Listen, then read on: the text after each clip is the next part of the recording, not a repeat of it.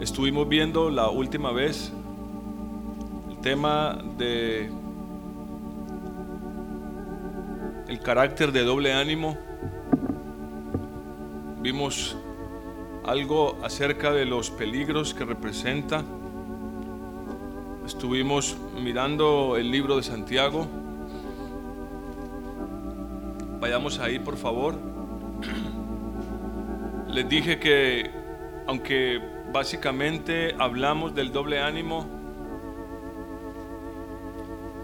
les dije que detrás de eso estaba tal vez la más terrible enfermedad espiritual que podamos, que, que podamos estudiar.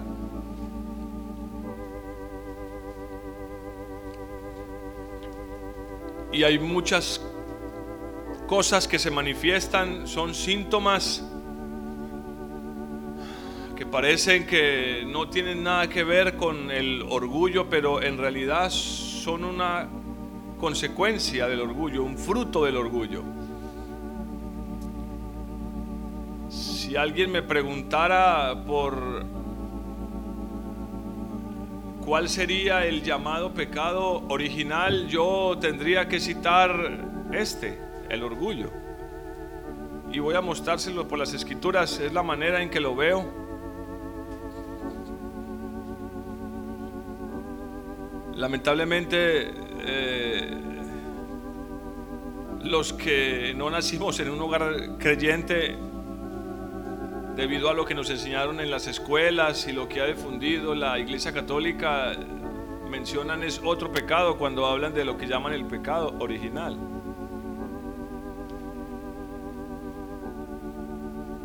Pero Santiago nos deja ver muy claramente muchas de las cosas que se esconden detrás del el orgullo. Entre ellas, el hecho de que muchas veces le pidamos al Señor y, y no recibamos nada.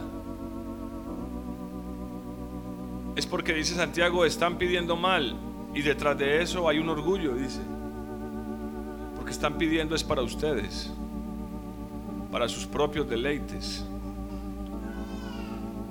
no les interesa ni por un momento, ni por un instante les interesa. Es lo que está diciendo Santiago. Ni por un instante les interesa la condición de la, de, la otra persona o cuál sea el deseo de Dios. Solo les interesa su propio deseo. Dice Santiago capítulo 4 versículo 6.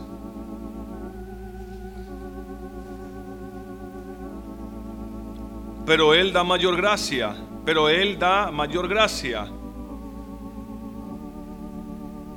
Y por esto dice, miren, una de las razones por las cuales les he dicho, porque a mí en la iglesia cristiana durante años, siendo muy joven, me habían enseñado que uno tenía que pedir gracia para humillarse.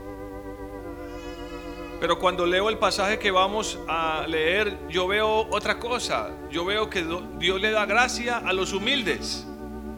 Y no solo gracia, les da, dice, mayor gracia. O sea, hay una gracia para los creyentes. Amén.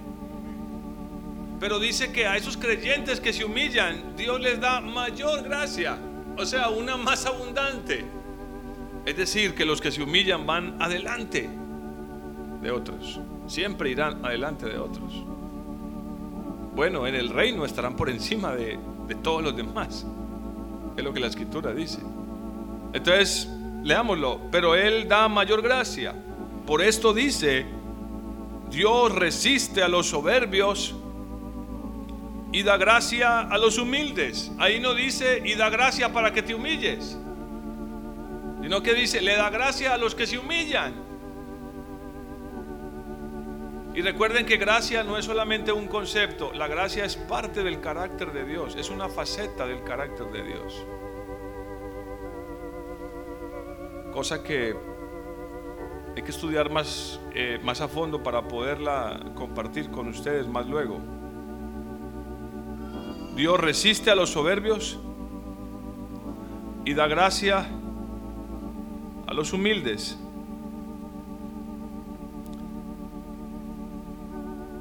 Versículo 7. Someteos pues a Dios. Esa palabra va a ser clave durante toda esta explicación de lo que es el orgullo. ¿Por qué es el problema para mí? ¿Por qué es lo más grave? ¿De dónde nace?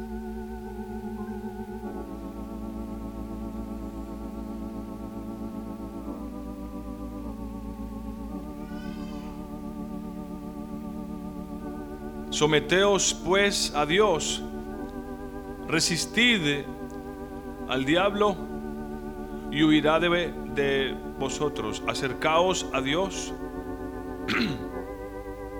y Él se acercará a vosotros. Verso 10. Humillaos delante del Señor y Él os exaltará. ¿Dónde nace el orgullo?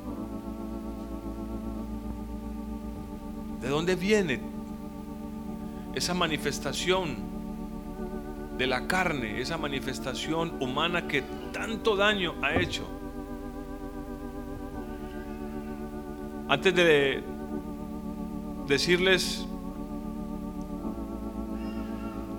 quiero que leamos Proverbios capítulo 16.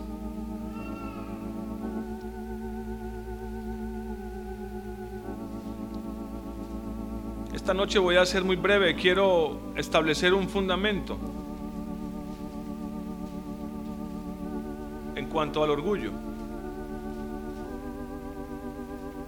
Porque la escritura dice que Dios creó al hombre perfecto, pero él qué hizo?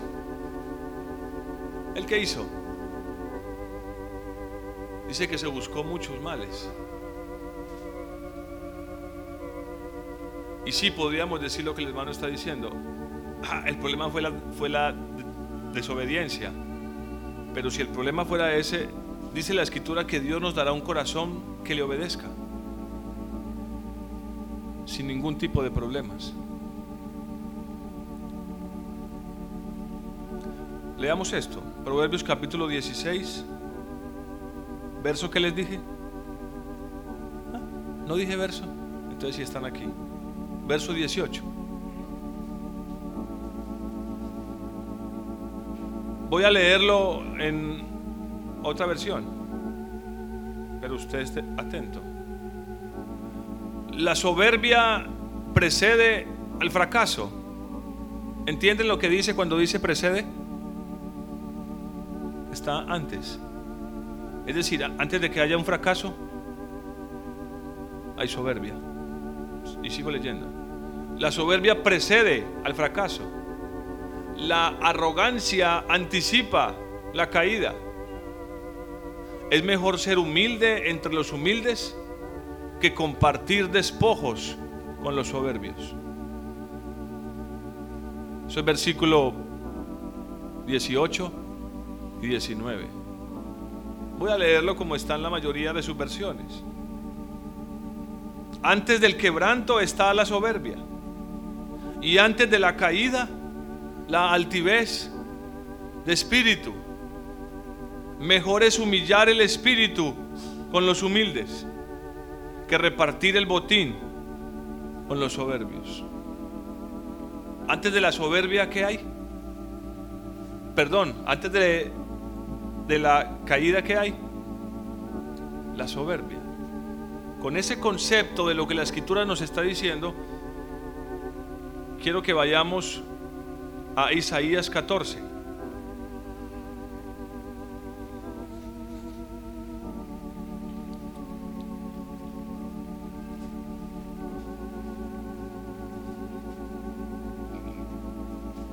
Isaías 14.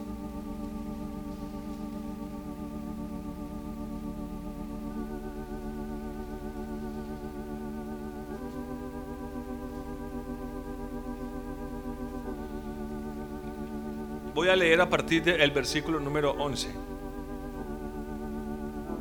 Descendió, descendió al Seol tu soberbia y el sonido de tus arpas. Gusanos serán tu cama y gusanos te cubrirán. ¿Cómo caíste del cielo, oh lucero, hijo de la mañana? Derribado fuiste a tierra. Tú que debilitas las naciones, tú que decías en tu corazón, subiré al cielo. En lo alto junto a las estrellas de Dios, ahí levantaré mi trono. Y en el monte del testimonio me sentaré en los extremos del norte, sobre las alturas de las nubes subiré y seré semejante al Altísimo. ¿De quién está hablando? De Satanás. ¿Qué hubo en Satanás antes de que cayera? ¿Sí leyeron conmigo? una soberbia. Pero, pero, ¿a qué? Es decir, ¿a qué se estaba refiriendo cuando dice soberbia? No vamos a definirlo nosotros. Dejemos que la escritura lo haga. Yo sé que cada uno de nosotros aquí tiene un concepto de soberbia o de, o de orgullo. Yo quiero mostrarles lo que creo que la escritura dice, lo que veo en la escritura dice, que es la raíz de la soberbia. Amén. Voy a leerlo de nuevo en otra versión. ¿Cómo caíste del cielo lucero de la mañana? ¿Cómo caíste? Estoy leyendo el, el verso 12. ¿Cómo caíste? Y el pasaje que leímos en Proverbios 16 que dice que antes de la caída que hay, es decir, es la misma palabra de Dios. ¿Qué fue lo que hizo que Satanás cayera? su soberbia. Y de hecho el versículo 11 lo dice. Descendió al Seol tu soberbia. Descendió al Seol tu soberbia. Gusanos te cubrirán, gusanos serán tu cama. Y no voy a mencionarlo ahora por el tiempo, pero es muy curioso que en el contexto de eso que está diciendo mencione un instrumento musical, música la cual es una de las fortalezas de Satanás, la música. Él es experto en eso. Por eso es que la música es uno de los mayores ídolos hoy en el mundo. Y uno de los mayores instrumentos de idolatría y de maldad puede ser usado para cosas maravillosas como alabar a nuestro Dios, pero está siendo usado a través de todo el mundo para pervertir a millones de personas creo que somos conscientes de eso. Amén. Pero ahí dice, ¿cómo caíste? Y dice que cayó por su soberbia. Pero ¿en qué consistía esa soberbia? ¿Cuál, ¿Qué fue lo que Dios vio que lo declaró como una soberbia? Leámoslo. Versículo 12. Porque ¿dónde nace todo pecado? Nace en el corazón. En el corazón. Y dice el versículo 12, tú que decías en tu corazón, ¿qué decía él en su corazón? Ah, perdón, el 13. Gracias, eh, hermana Viviana. El 13. ¿Qué dice? Tú que decías en tu corazón, subiré al cielo por encima de las estrellas de Dios y allí pondré que mi trono en el monte del concilio me sentaré, en lo más remoto del norte, subiré hasta las nubes, hasta las altas nubes, y seré semejante al Altísimo. Esa es la raíz de toda soberbia. Hermano, pero, pero eso es muy complicado porque yo no quiero subir a las alturas y poner mi trono por encima del trono de Dios. Bueno, le tengo malas noticias, eso es lo que usted cree. Pero es lo que todo ser humano sobre la faz de la tierra desea. Lo que pasa es que lo expresa de otras maneras. Por eso les dije que este es un pecado que se oculta, es una enfermedad terrible que se oculta. Bueno, y para que no nos se nos vaya el tiempo, ¿Qué fue lo que Satanás inyectó en Eva? La escritura lo deja muy claro. Dice Génesis 3, versículo 5. Satanás le dice a, Eva, Dios sabe, Dios sabe bien que el día que ustedes coman de ese árbol, se les abrirán los ojos y serán como Dios. Eso fue lo que Satanás inyectó en Eva. Su soberbia. La soberbia que lo hizo caer. Otra vez, ¿en qué consiste esa soberbia? Según lo que estamos viendo hasta aquí. Isaías 14 y Génesis 3. ¿En qué consiste esa soberbia? A ver, si será que me estoy haciendo explicar o estoy en querer ser como quién? O, escuchen esto, en querer ser Dios. Ahora, ¿eso qué significa? Ya voy a mostrarles, porque miren hermanos, estudiando esto son montones de casos, de ejemplos en la escritura que nos muestran esta verdad. Ya voy a mostrarles unos dos o tres a lo sumo. Pero es la raíz de toda soberbia la raíz de toda soberbia. Y para adelantarles algo, por eso es que cuando el Hijo de Dios vino a la tierra, vivió de la manera que vivió. Y vamos a, leerlo al final. Dice en Filipenses 2 que él, que él, siendo igual a Dios, se despojó de eso. ¿Y sabe por qué lo hizo? porque era la única manera en que su sacrificio sería aceptable ante los ojos del Padre. Por eso es que él decía, otra vez como lo he repetido tantas veces, yo nada puedo hacer por mi propia cuenta. Y eso les va dando un indicio de lo que significa ser dioses. La escritura lo dice. Se me había olvidado el verso y entonces lo busqué aquí, pero el Salmo 82, versículo 6, no vayan ahí, tomen nota o guárdenlo. Yo dije, vosotros sois dioses y todos vosotros hijos del Altísimo.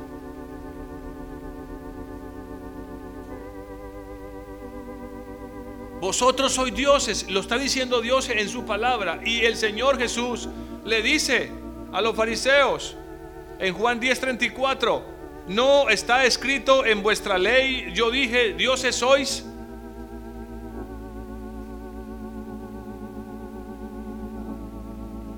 Cuando la gente empezó, que es uno de los primeros ejemplos, cuando la gente empezó a construir la torre de Babel, ¿qué querían ellos?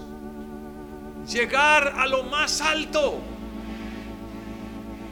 y hacerse un nombre y que fueran reconocidos y vistos y, recordados por todas las generaciones. Era solo una torre. Pero ¿qué dijo Dios? Oh, qué problema. Desciendan y confundan sus lenguas porque si hacen eso,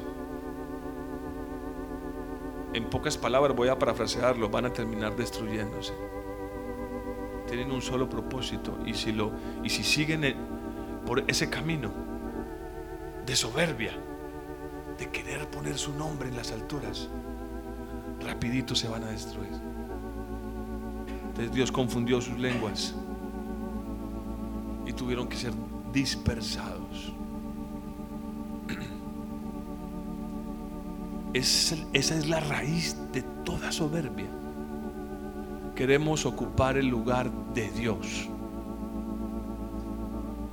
Queremos ocupar el lugar de Dios. ¿Cómo funciona eso? Muy bien.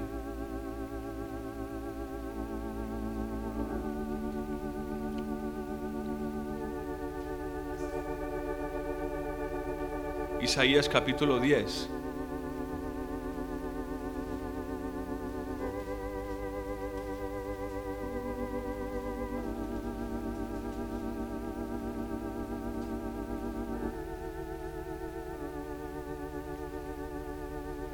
Miren, esto que voy a leerles es lo mismo que les acabo de decir.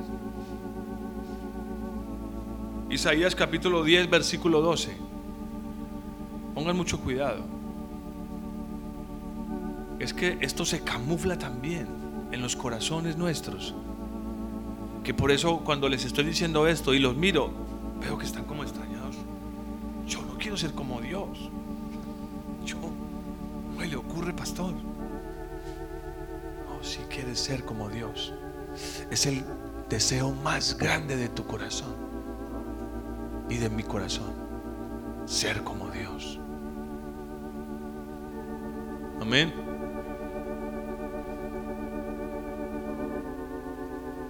Versículo 12 de, eh, de, Isaías 10. Pero acontecerá que después de que el Señor haya acabado toda su obra en el monte de Sión y en Jerusalén, castigará el fruto de la soberbia del corazón del rey de Asiria y la arrogante altivez de sus ojos. Oh, ¿sí están viendo esto?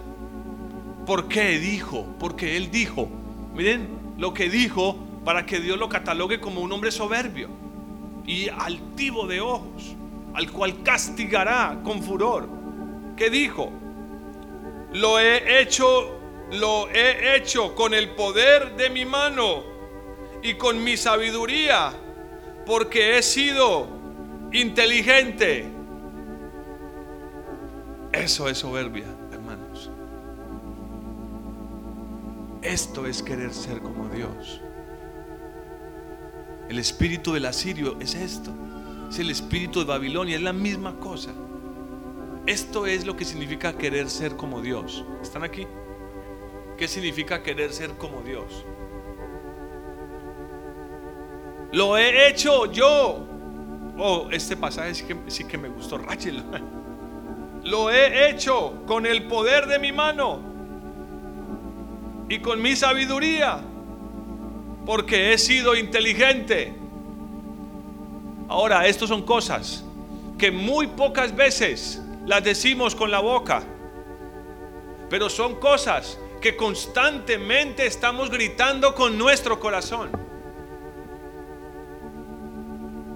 diciéndonos a nosotros mismos, alabándonos a nosotros mismos, vanagloriándonos a nosotros mismos. He hecho yo.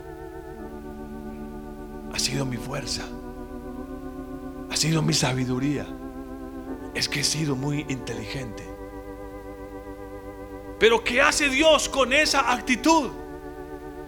Ahí lo dice, castigaré la soberbia de el asirio, de el corazón. Me gusta esa parte. Porque es casi seguro que esto no lo dijo con su boca. Aunque muy seguramente lo puede haber dicho. Hay gente que ya ha llegado a ese síntoma externo de que con su boca arrogantemente declaran que lo que tienen ha sido por su fuerza y su capacidad. Y lo que han hecho y lo que han conseguido es porque estudiaron o consiguieron o hicieron o... Pero cuando uno lee esto y corre a mirar la vida de Jesús en los evangelios, uno ve a Jesús diciendo, no soy yo, es, es mi Padre. O uno ve a Juan el, el Bautista, ¿eres tú? No, yo no. Solo repito algo que me dijeron. No soy yo. O cuando Pedro sana a este enfermo paralítico y quieren adorarlo, él dice, no, pero ¿por qué? Yo no fui. No fui yo.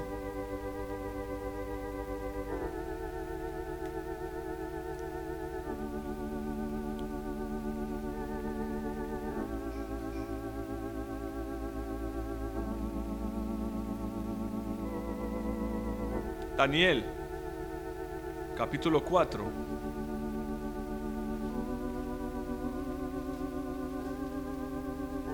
Solo estoy mostrando algunos de los ejemplos más claros que hay, y hay muchos.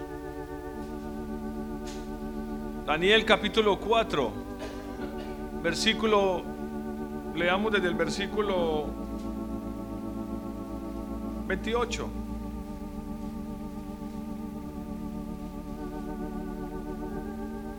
¿Estamos ahí? Y todo esto vino sobre el rey Nabucodonosor al cabo de 12 meses.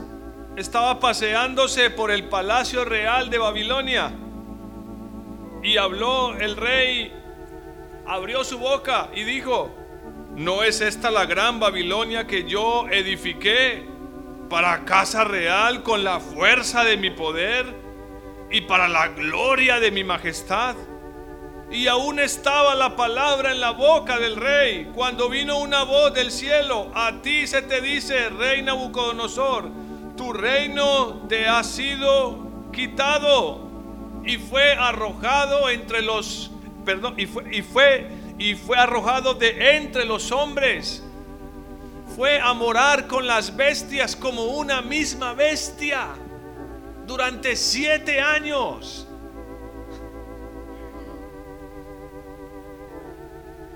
Esta, esta, esta fue una de las cosas más grandes que Dios ha hecho.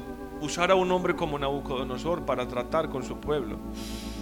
Hasta el día de hoy es uno de los dolores de cabeza más grandes de los judíos. Pero en realidad no solamente Dios usó a Nabucodonosor para eso, lo usó para mostrar qué es lo que había en el corazón de todo su pueblo. que es lo que había en el corazón de todo su pueblo. Esto es lo que significa ser Dios.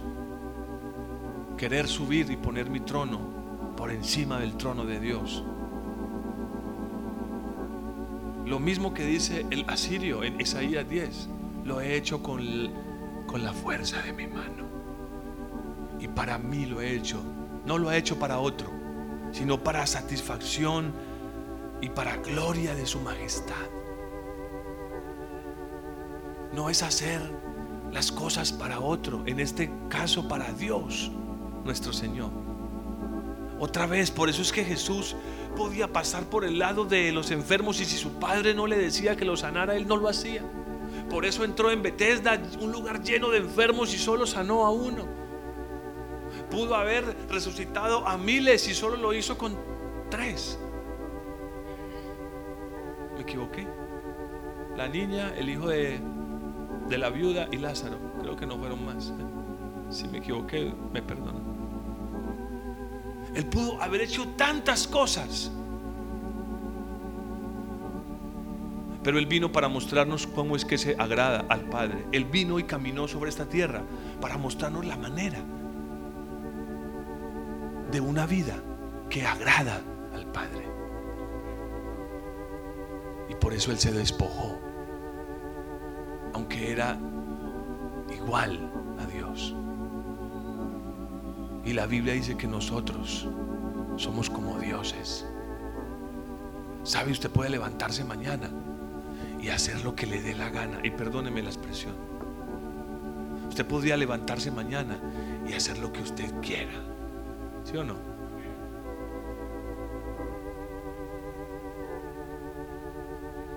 Comerse lo que usted quiera al desayuno. ponerse la ropa que quiera, hacer lo que usted quiera. Coger su dinero y gastárselo en lo que usted quisiera.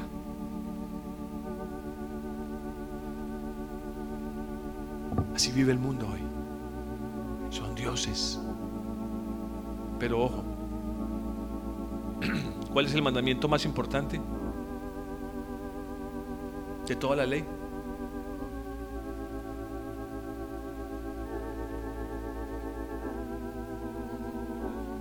¿Cuál es?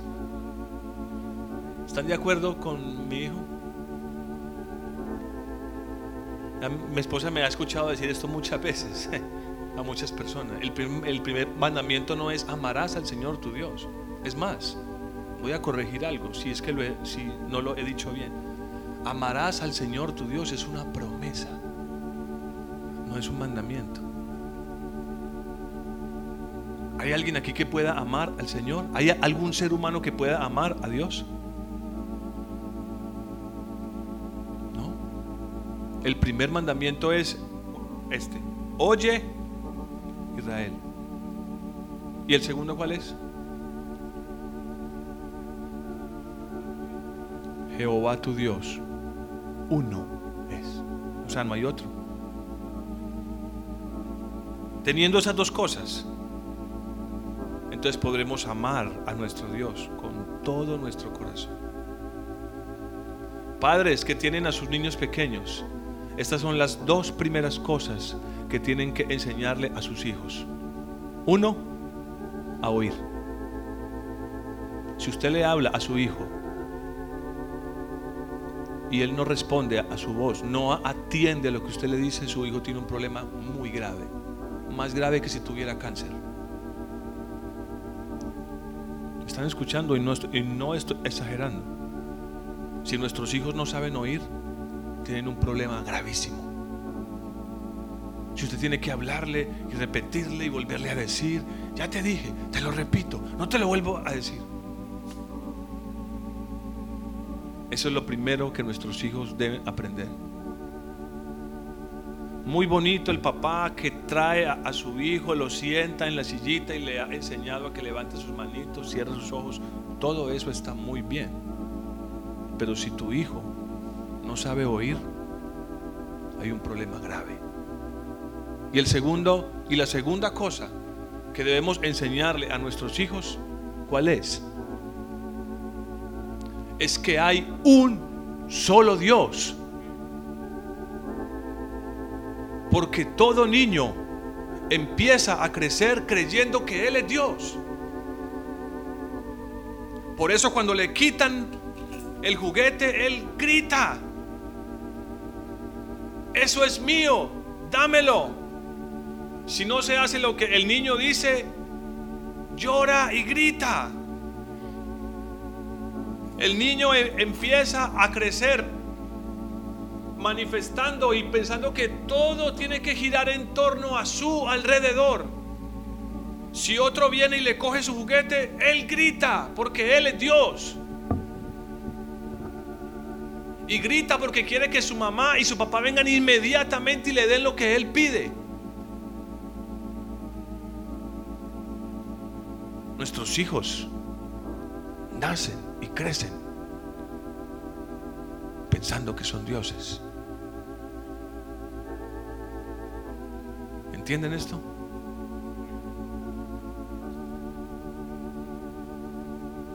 Si empezamos a quebrantar la voluntad de nuestros hijos y a decirles que no es cuando ellos quieran, no es como ellos quieran, ni tampoco a la manera de ellos.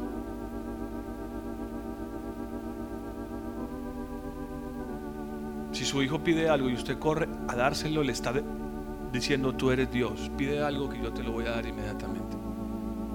Es lo que hacían los reyes. Abrían la boca, vino y salía el copero corriendo con la copa. Panadero y salía el panadero con una bandeja llena de, de manjares.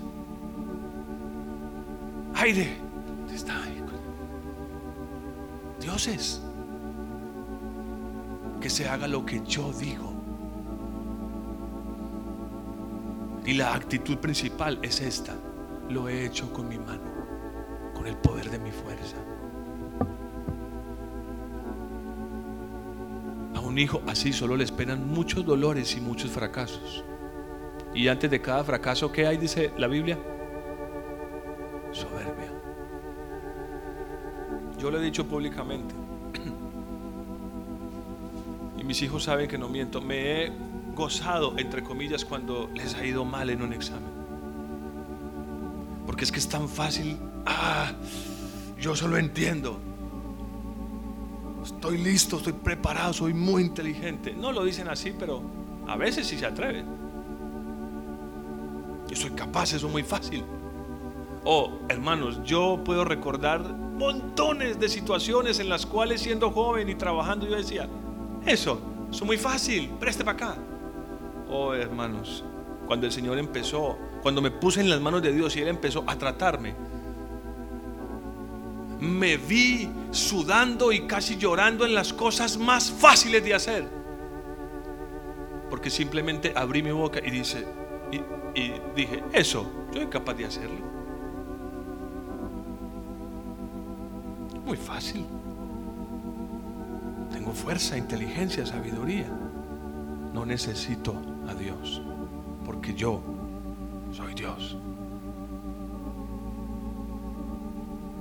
Y para darle más sentido a, esto, cuando un padre no disciplina a, a su hijo ni lo instruye conforme a lo que la palabra de Dios dice, ese padre está diciéndole a su hijo, hijo, en el mundo no hay un Dios, yo soy Dios.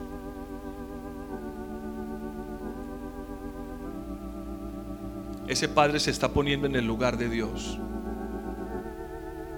Es lo que la escritura dice. Si no hacemos lo que Dios dice con nuestros hijos, si lo ignoramos o lo pasamos por alto, nos estamos poniendo en qué lugar? ¿En el lugar de quién? De Dios. Y tengo muchas más historias, como cuando David intentó censar al pueblo. Él quiso contar a, sus ejércitos porque de alguna manera él quería ver qué tan poderoso se había hecho y qué tan numeroso era su ejército y cuán grande la fuerza y el poder de ellos.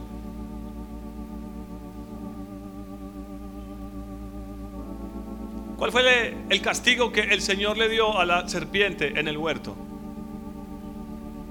¿Cuál fue? A ver. Te arrastrarás y comerás qué? ¿Y qué es el polvo? ¿Ese polvo qué es? A ver. Polvo eres y en polvo te convertirás. ¿Qué es ese polvo? ¿Qué es? Nosotros. ¿Sabe, hermanos? Cuando el orgullo está ahí, esa es la comida favorita de Satanás. Es ese, es, es el polvo que él quiere comer. Cuando David quiso censar al pueblo, dice que Satanás vino y lo incitó a que lo censara. Porque es lo que él come. Cuando Satanás vio que en Pedro había una actitud arrogante, yo mi vida daré por ti, vino y lo incitó. Lo empujó hacia ese camino. Y ya saben qué sucedió. Él cayó. ¿Qué hay antes de la caída? Proverbios 16, no se les olvide. Tengo muchos más ejemplos. Pero creo que ustedes los pueden recordar y, los pueden mirar.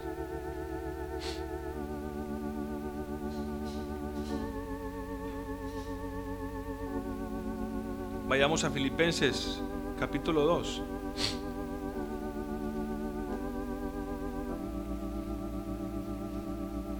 Ah, bueno, hay uno que me gusta mucho mientras buscan Filipenses capítulo 2, se los voy a leer, Hechos 12, 21. y el día convenido, Herodes llegó vestido con sus ropas reales y se sentó en el trono para dirigirles un discurso formal.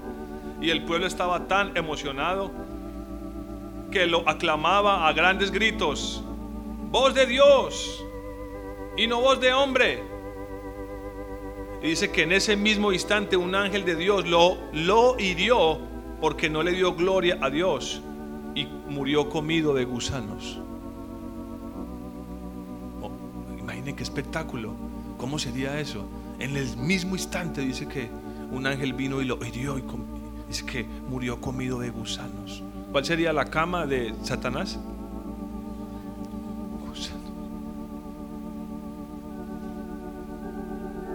Filipenses capítulo 2 y terminamos por hoy con esto para que no se nos haga muy tarde.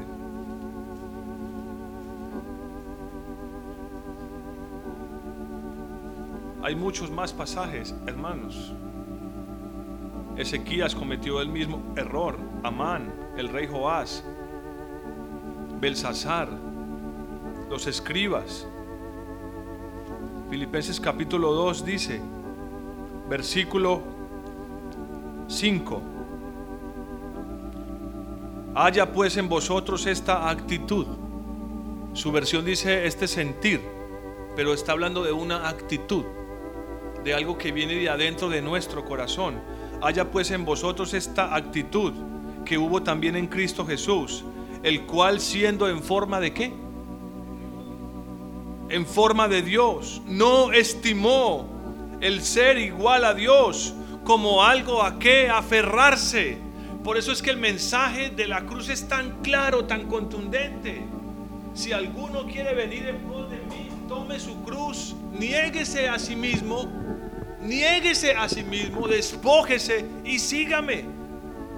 Porque no hay otra manera de que podamos agradar a Dios. Y aunque no lo digamos y hasta nos dé miedo reconocerlo, somos dioses. Podemos levantarnos cada mañana y actuar como si fuéramos dioses. Como cuando hemos salido de, de nuestras casas sin buscar al Señor.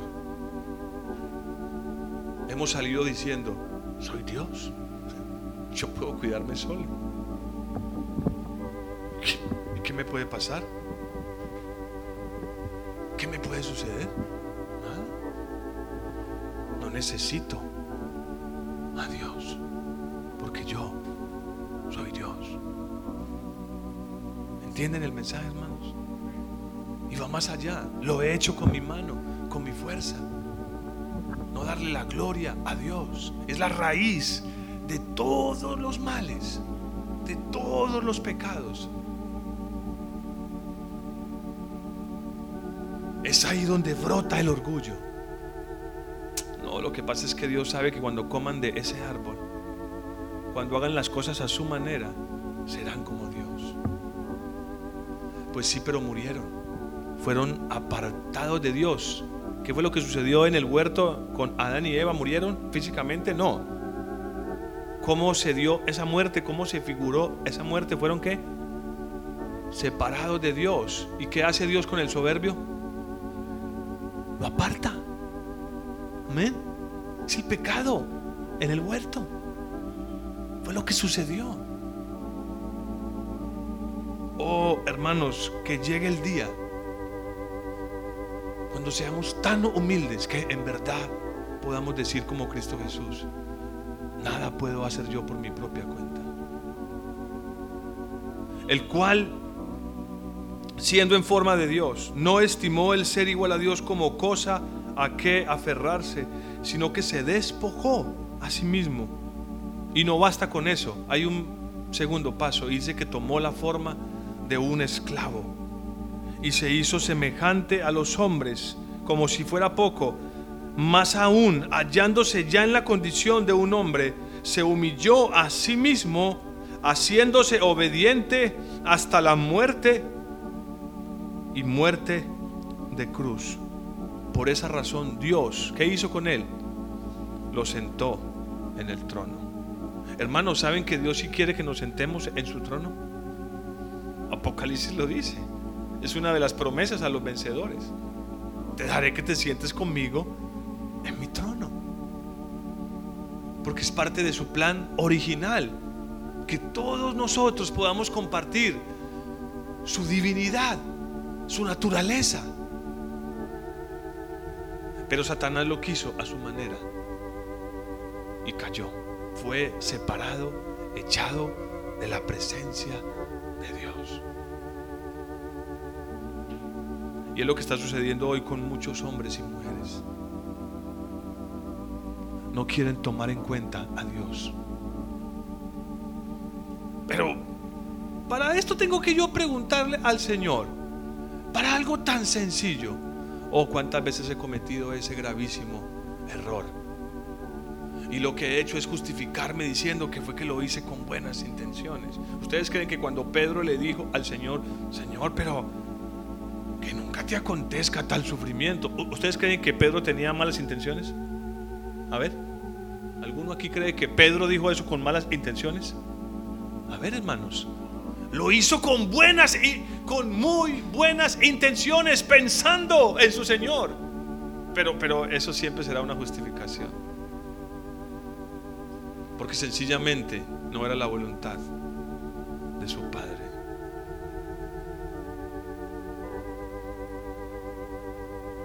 He querido compartir esto para que usted atentamente pueda mirar adentro de su corazón y empezar a sacar ese orgullo aunque sea a pedacitos, pero que empecemos a sacarlo y a reconocerlo delante de Dios y a pedirle misericordia. Misericordia. Amén. Póngase de pie, hermanos.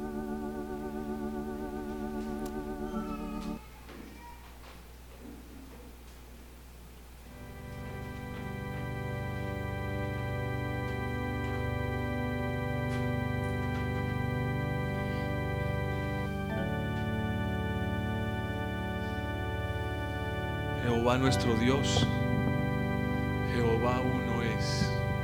No hay otro, hermanos. Cada que usted deja que su hijo se salga con la suya, usted le está diciendo, tranquilo hijo, tranquilo hija, tú eres Dios.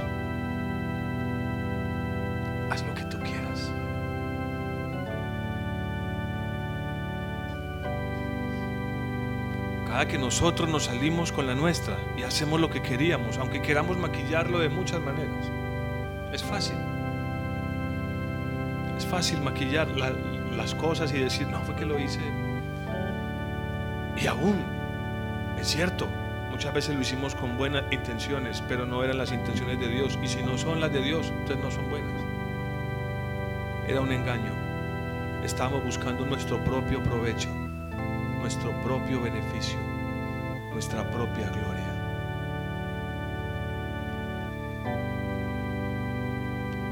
No hay santo como Jehová.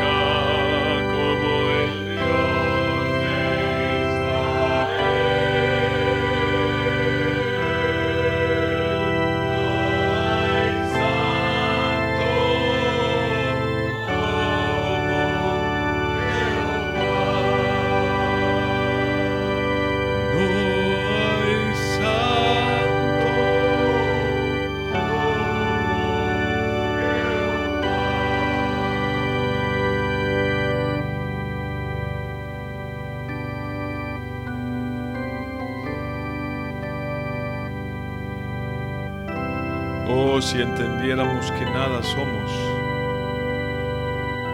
nada somos, menos que nada somos, pero a veces nos sentimos tanto, a veces nos sentimos tan grandes, tan importantes, buscando un nombre, buscando un reconocimiento, buscando que nos alaben. Haciendo las cosas solo para alimentar nuestro ego, nuestra carne.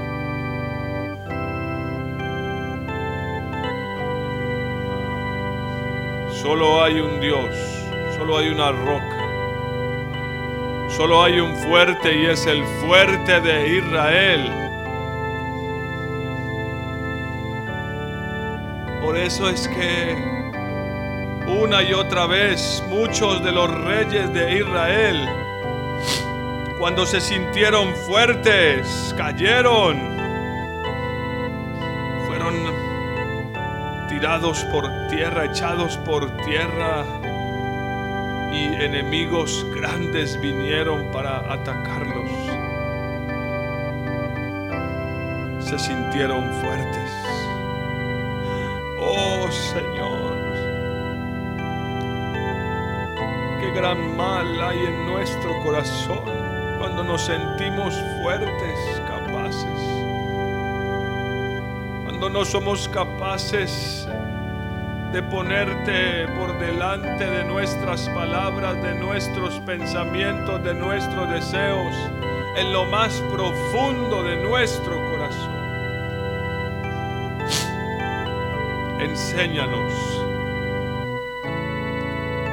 enséñanos ese camino, esa vida. Pero haznos conscientes que al decirte enséñanos te estamos diciendo aflígenos porque nuestra naturaleza no concibe la idea de humillarse, de negarse.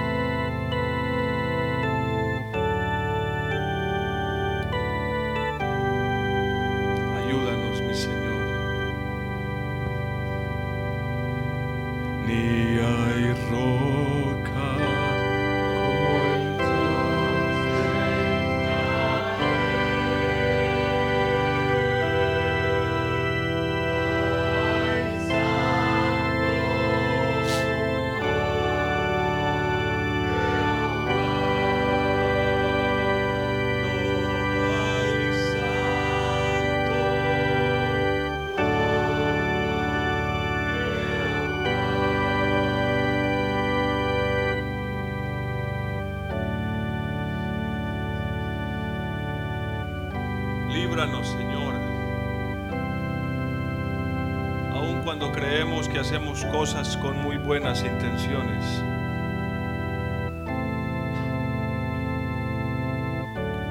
Ten misericordia de nosotros y enséñanos tu camino. Te lo ruego y te lo suplico,